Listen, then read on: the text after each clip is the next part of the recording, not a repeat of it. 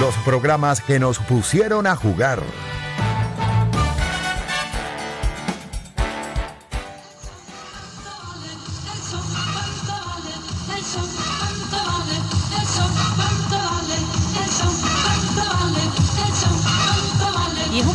Estuvo al aire desde los años 80 hasta el año 2001, pasó por diferentes televisoras, pero siempre animado por Guillermo Fantástico González. Y tenía también un equipo de animadores o de calificadores de cuál era el, jurado. Exacto, el jurado, el temido jurado que podía darle puntuación o chocolates cuando era la versión infantil a ese aspirante a intérprete. Pero hoy tenemos en la línea telefónica a Luis Ramón Martínez, Moncho Martínez, quien fue productor general de Cuánto vale el show para revivir los momentos en que todos nos sentábamos a esperar a quién le iban a dar de premio por tu show 5 mil bolívares. Bienvenido, Moncho, ¿cómo está? Bienvenido, un gusto conversar contigo. Oye, muchísimas gracias, mi querida abusadorcita, por este contacto. Imagínate, cuando escuché esa música ahorita de fondo que pusieron en este preámbulo, Dios, me dio un déjà vu, me pasó así como, tú sabes, en Ratatouille, cuando este, el malvado prueba la, el Ratatouille, que se acordó, que se fue para atrás. Bueno, así me acaba de pasar ahorita. De verdad que, bueno, gracias por el contacto y sobre todo, bueno, llevar algo tan icónico, algo tan nuestro como fue Cuánto vale el show, un programa el cual la familia venezolana agradecía muchísimo, donde pasaron una cantidad de talentos impresionantes este donde bueno ahorita vemos a futuro versiones que se han hecho de cuánto vale el show a nivel mundial este y bueno un programa sin duda alguna que, que nos regaló tanta alegría y tanta sonrisa al, al, venezolano no justamente eso te iba a comentar del año 2000 hasta la fecha de Operación Triunfo en adelante ahora The X Factor eh, Fama, sudor y cantidad de programas que se han hecho. todo esto. mira fíjense de cifra en esto. Hay una eh, esa fórmula nunca nunca perdió esa fórmula nunca perdió. Este programa arranca cuánto vale el show arranca como un segmento dentro del programa fantástico que era un maratónico al estilo sábado sensacional, que era la competencia, que lo animaba Guillermo Fantástico González. ¿Ok? Y esto era un segmento dentro de ese programa. ¿Ok? Este, a principio. El, el, primer principal jurado era Federico Gatorno, que era un gran director, como maestro eh, musical, Rosario Prieto y el humorista Henry Rodríguez. ¿Ok? ¿Me copian? Sí, sí. Ok, entonces, bueno, después se convirtió, debido al éxito, se hizo después a futuro, cuando Guillermo sale de, de, Radio Caracas, se convierte en un programa de, de una hora. ¿ok? Pero el programa nace ahí. Lo que le quería decir ahorita, que si te das cuenta de esa fórmula, te das cuenta que, bueno, que eh, el programa este de talento, todo esto, si te das cuenta, Simon es la malandra Elizabeth. Claro. Simon el de Simon American Cowell, el de American Idol. y que, por cierto... Y esa, porque esa fórmula esa fórmula de, de la Almala, de el, profesor didáctico. Carlos Almenar Otero. De la buena, claro. a, principio, como le dije, fue Federico Gatorno y después fue el maestro Carlos Almenar Otero, cuando empezó en los 80 y algo que empezó en Radio Caracas. ¿Ok? Después fue la cabeza más brillante de la televisión, eh, que era el maestro Carlos Almenar Otero y, bueno, Rosario Prieto, y siempre fue el, el, ícono Denis Hernández, la malandra Elizabeth, con un programa el, el cual, por ejemplo, eh, eh, lo produje en, en Radio Caracas, Hugo era el gerente de variedades de Radio Caracas, después cuando Hugo sale de la gerencia de Radio Caracas y Guillermo se va para Venevisión, nos fuimos para Venevisión, me quedo como libretista, productor general y Hugo pasa a ser el productor ejecutivo de Cuánto Vale el Show.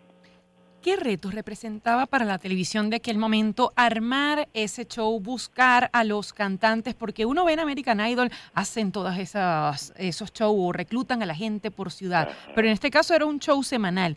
¿Cómo se buscaba al participante, al aspirante de, a cantante? ¿Se convirtieron en cazatalentos ustedes en la producción? Fíjate, para que tengan una idea, en, ahorita que se les saca mucha comida a, a tener una cámara, a todo esto de cómo llegaron, cómo hicieron la audición, cosa que nosotros no hacíamos, por factor tiempo y por porque bueno porque era un programa de con menos producción y era como más directo llegar a nada más cuando ya el tipo estaba cantando pero todo eso hubiese sido interesantísimo grabarlo para que tengan una idea era tanta la gente que iba tanto en Radio Caracas como después en Venevisión que repartíamos números imagínate al estilo que eh, era un día hoy se entregan los números y eran 230 250 personas que iban un día a audicionarse ¿ok? que venían de todo el país y entonces tú entregabas los números tal, el día tal y hasta porque era imposible eh, que la gente hiciera una cola.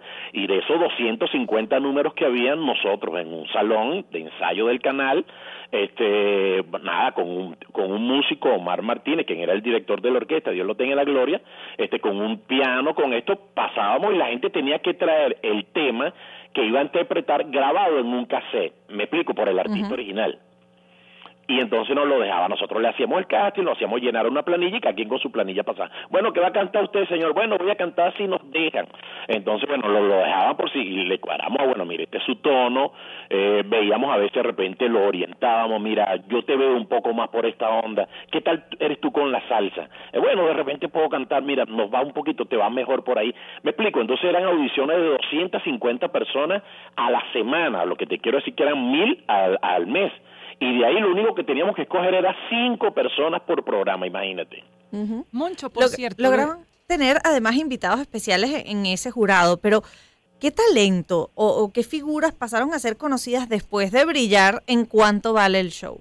Mira, por ahí pasó Franco Colmenares, que fue un gran comediante, Crisol Caraval, la gran actriz, pasó por cuanto vale el show este bueno muchos cantantes que después chamos que se hicieron de renombre Marianela en fin pasaron una cantidad de talentos que después este, tuvieron eh, luz propia y bueno y las más grandes estrellas estuvieron en el jurado eh, como te explico era un jurado fijo Carlos Amenar Otero Rosario Prieto y, y la malandra Elizabeth. Después llegó un momento en Venevisión, ya la última parte, que se incorporó Carmen Victoria Pérez este, al jurado.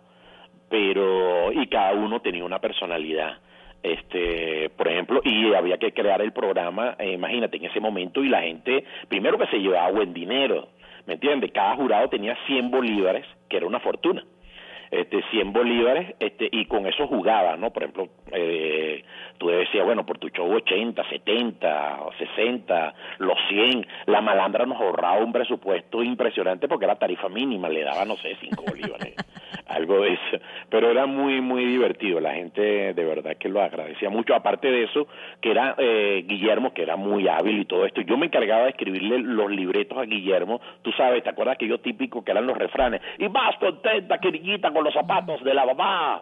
Nos llega la segunda participante, ya es Olga Gutiérrez. Viene de Puerto La Cruz, donde es más, donde es más querido Puerto La Cruz que abuelito millonario. Entonces ella nos canta el tema, si nos deja. Y su grito de guerra es Nadie sabe lo que tiene hasta que se hace un perfil bait. Moncho, por cierto, esa gente que recibió esos bolívares o esa tarifa mínima, como daba Denis Hernández, la Malanda Elizabeth, entre ellos está John Bermúdez, quien es cantante y locutor, y vamos a escuchar lo que tiene que decir sobre su experiencia en cuánto vale el show. Este humilde servidor participó en el año 1996 en el concurso Cuánto vale el show, del siempre recordado Guillermo Fantástico González.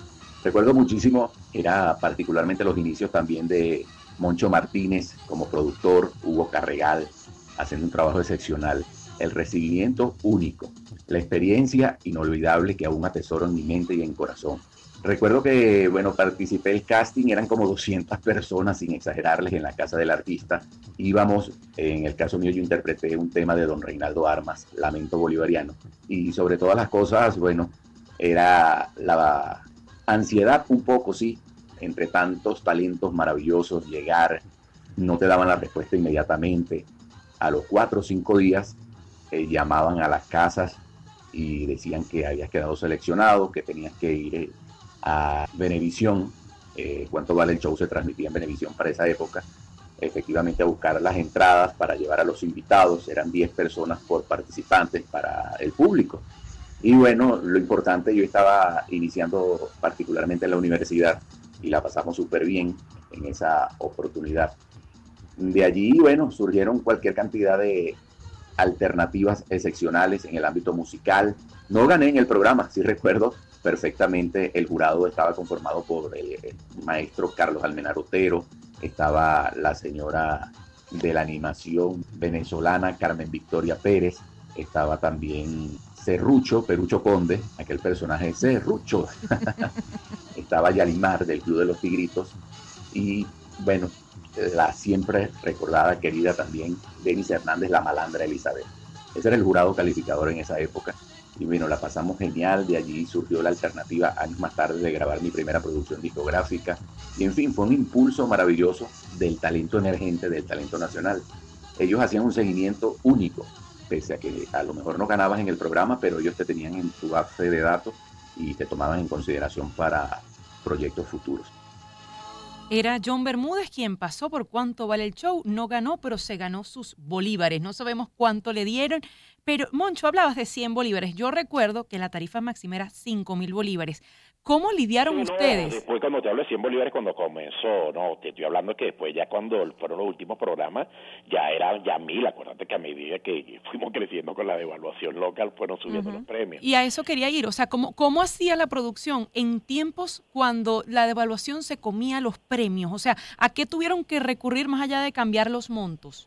Bueno, se cambiaron, este, se hacían, este, sí, se cambiaban los montos y te, eh, claro, no era, no fue tan fuerte la debacle cuando, cuando ya se dejó de hacer cuánto vale el show, porque Guillermito lo paró en un momento que él pensó que era, él tenía esa inteligencia, sobre todo, Guillermo tenía mucha visión toda la vida, este, y él paraba en los momentos que tenía más éxito, decía, mira, vamos a pararlo y después regresamos, él sabía cómo, para no cansar a la gente, él tenía ese tino están acertados. De ahí es que cuando él para el programa, Venevisión nos contrata a, a, a Regal y a mí, y después hicimos el proyecto de Qué Locura este eh, pero Guillermo tenía ese tino. Ojo, no nos cayó tan fuerte, tan fuerte el momento de aquellas tan devaluaciones tan porque es lo único, bueno, a medida que como todo iba cambiando los sueldos, iba cambiando un poco la economía, nosotros le poníamos este el, el costo, ¿no? De, del premio un poco un poquito más alto.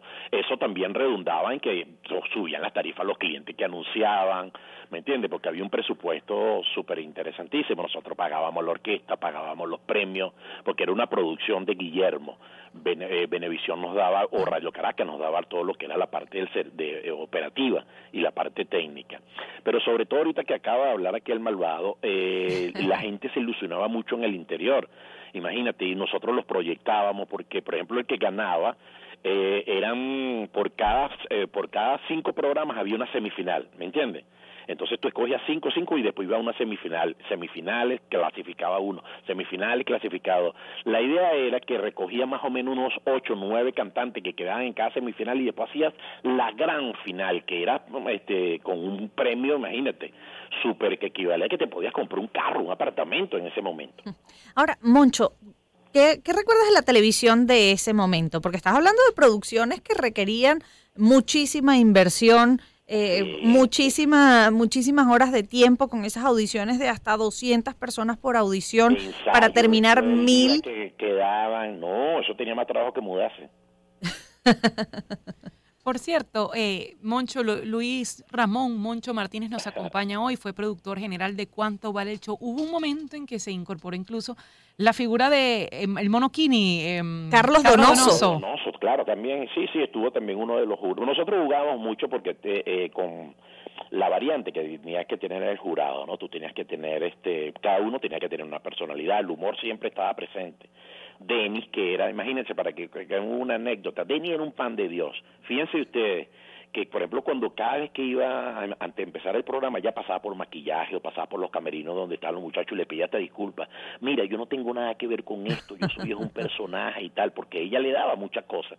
Yo ella era muy creativa yo le escribía algunas cosas pero ella era súper creativa. Claro ya yo como ella no había visto los ensayos no había visto algo este yo de repente le daba un poco la personalidad de, de esto. Mira se le puede sacar un chiste por este lado pero ella era muy ocurrente ella se llevaba todo y, pero como no había visto nada, ella lo veía en el momento. Ojo, y nosotros también, de malvados y como productores, de repente había alguien que cantaba horrible y lo dejamos y decíamos, esto es comida para la malandra. Entonces la gente decía, qué loco, ¿cómo va a cantar así? Pero era un tipo que era muy pintoresco, tú sabes, esos locos así sabrosos. Entonces decía, no, este es el propio, porque este le va a dar mucha vida a eso. Y entonces todo el mundo cuando arrancaba y veía el programa decía, Dios mío, la malandra lo va a destrozar.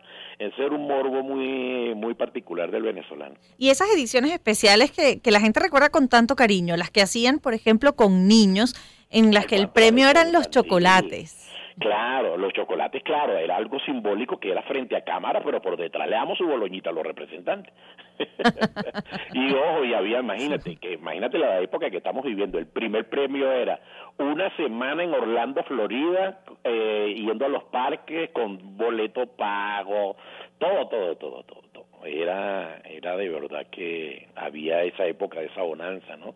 Y, bueno, los programas daban para eso, ¿no? Pero has mencionado... La publicitaria daba para eso, había mucha, mucho dinero en las preventas. Moncho, has mencionado a Hugo Carregal, con quien también tuviste la oportunidad de trabajar y que nos estuvo acompañando esta semana también en el marco de este seriado dedicado a la televisión de concursos, pero insisto en que nos ayudes a retratar eh, la televisión de esa época, de los 80, de los 90, porque quizás para muchos jóvenes que nos están escuchando es difícil imaginarse ese hábito que lograban enganchar a millones de, de venezolanos, a toda la audiencia semana a semana, a estar pendiente de lo que ocurría en un programa de televisión. Sí, fíjate, la televisión, la televisión nuestra estuvo muy, muy adelantada, sí, y, se dan cuenta, la gente que ahorita se fue del país o que puede estar viendo algo en, en, República Dominicana, en Panamá, en toda Latinoamérica, es que prenden la televisión y se dan cuenta porque siempre vamos a tener este dicho que dice nadie sabe lo que tiene hasta que no lo pierde. Nosotros nos quejábamos muchísimo, conchale, pero imagínate, nosotros nos quejamos, la gente, de prender la televisión y ver, ay, ¿hasta cuándo Ricky Martin? Dios mío, qué fastidio, otra vez en sensacional, ay, sáquemelo, Juan Gabriel, ¿hasta cuándo? O sea, una figura que te quedabas loca. O sea, te estoy hablando del ochenta y pico, yo fui un muchacho a ver el Queen en Venezuela, este, aquí en el Poliedro de Caracas, con Freddie Mercury, para que tengan una idea de las estrellas que venían para acá. Entonces, Venevisión, Radio Caracas, tenían algo con los programas sabatinos, maratónicos, que si estaban pegadas a series de los 90, series americanas como El Hombre Nuclear, que si El Que si esto, traían a las principales figuras, los protagonistas, y tú lo veías en Sábado Sensacional este, a la par de las estupendas telenovelas, producciones que se hacían unitario, este, programas de concurso, que se Atrévete a Soñar, bueno, ni hablar ante estos programas de la guerra de los sexos, pero ante todo eso eran los programas de premiaciones, la gente se ganaba un carro, una lavadora, era algo impresionante. La televisión, nosotros hacíamos una televisión de los musicales, ni hablar, de una estupenda producción y de, de una variedad súper increíble. Nosotros estábamos súper, súper adelantados. Lo que se está haciendo ahorita en Dominicana, en toda Latinoamérica, fueron cosas que ya nosotros hacíamos en los 80 y 90. Moncho, ha sido un gusto conversar con usted estos minutos y llevarnos a revivir cuánto vale el show. Oye, muchísimas gracias a ustedes por el contacto, siempre a la orden. Y nada, mi querida Malvada, un, eh, recordemos siempre a ese gran hombre de la televisión porque no están muertos, las personas no mueren, sino hasta que siempre se les recuerdan y tenemos que recordar siempre a un gran hombre que hizo posible la televisión, que nos regaló tanta alegría como lo fue Guillermo González. Rolo de vivo. Rolo de vivo. Rolo de vivo, chao, caramelitos tropicales. Luis Ramón Moncho Martínez, productor general de Cuánto Vale el Show, que por cierto hablaba de los programas sabatinos y recuerde que no solo había Sábado Sensacional, sino la parabólica de Sábado Mundial la verdad es que hay generaciones que crecimos con, la televisión nacional viendo todos esos programas y eh, la competencia que había entre Radio Caracas Televisión y Venevisión obligaba a subir el nivel. Yo recuerdo los, programas de vacaciones para niños, de vacaciones. tropa de vacaciones, el club de los tri. ¿me tienen todavía ahí al aire? Claro, sí. Sí, sí, no, tropa de vacaciones paralizado el país en las mañanas eran las, la, época de las vacaciones, bueno, y ni hablar de los programas infantiles, si tú te pones a ver las producciones que habían del Club de los Tigritos, eran fenomenales, eran tipo al estilo Club Disney, gringa, o sea, con unos musicales y, y, y, y, cómics y todo, era muy, muy, muy, había mucho, por eso es que te das cuenta que había muchísima, muchísima calidad, si lo pones, llevas un poquito los programas de concurso, este, la serie. Fíjate que dentro de esos programas, como El Club de los Tigritos, estaba pegado al Salcerín y pasaban novelas que hacía claro. y Florentino. De sol a sol. Exactamente. sí, después, bueno, René y René. Este, y ni hablar novelas juveniles, había, a todo eh, a todo corazón. exactamente, había había una variedad increíble en, en, los programas, los programas de chisme, de esto, ¿te acuerdas? Al estilo Sálvese quien pueda, Ají Picante, ¿te acuerdas? que había, y ni hablar, la, la, llegó un momento como la, eran apenas dos, tres canales, donde imagínate, y este, y este domingo, las películas cuando lo pasaban la guerra era que tú decías, no, este domingo... Estreno de cine millonario. La cine millonario, la gente se paralizaba porque iban a pasar Tiburón 2. aquello la gente era que salía del trabajo corriendo porque, bueno, ni hablar, y los domingos, bueno, tu, tu cine millonario, tu domingo de cine, señor cine, o sea, nosotros lo que compraban aquí, porque imagínense, la gente que lo conoce un poco, aquí había presupuesto de para la televisora que se lo aprobaba, el Estado dado la preferencial, para que tuvieran una idea. para que estuviéramos divertidos los que no salíamos en vacaciones para ningún lado. Gracias, Ramón. Luis, claro, Ramón. Esas películas costaban una fortuna.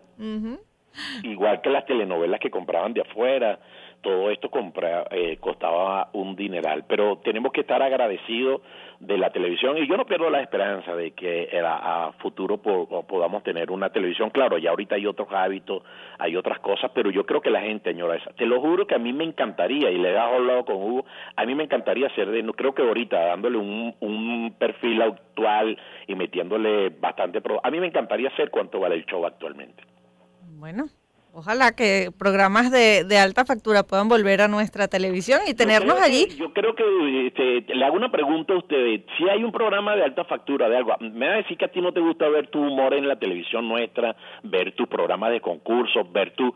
Yo no sé si la telenovela se va a echar el mismo cuento igual, porque ahorita tiene figuras como esto de streaming, ve un, un, un Netflix, ve un Amazon, donde de repente tú dices, bueno, yo no tengo que esperar hasta mañana a las nueve para poder ver un capítulo. Moncho, pero es que se hace con, con canales internacionales por, ejemplo, yo ahí yo me la paso viendo pasapalabra, no me lo no lo pierdo. Claro, pero si tú te pones a ver y bueno, y tú te veías una vez a la semana y te quedas pegada con Game of Thrones. Claro que sí. Entonces, bueno, ni hablar, yo creo que bueno, a lo mejor si te pones a ver ahorita esta serie de Pálpito, por ejemplo, de, que es una telenovela, porque es una serie que escribió Padrón, y fue una de las más vistas y fue y tú, pones a ver toda la diagramación todo es una telenovela pero repartida en capítulos y si te pones a ver las historias de amor o estas historias, tú lo puedes hacer ahorita de alta factura, echar el cuento en 15 o 20 capítulos, ¿sí o no? Gracias, Moncho. Lo, ahí lo malo es que hay que pagar la factura y no sabemos si plata hay para pagar esas facturas.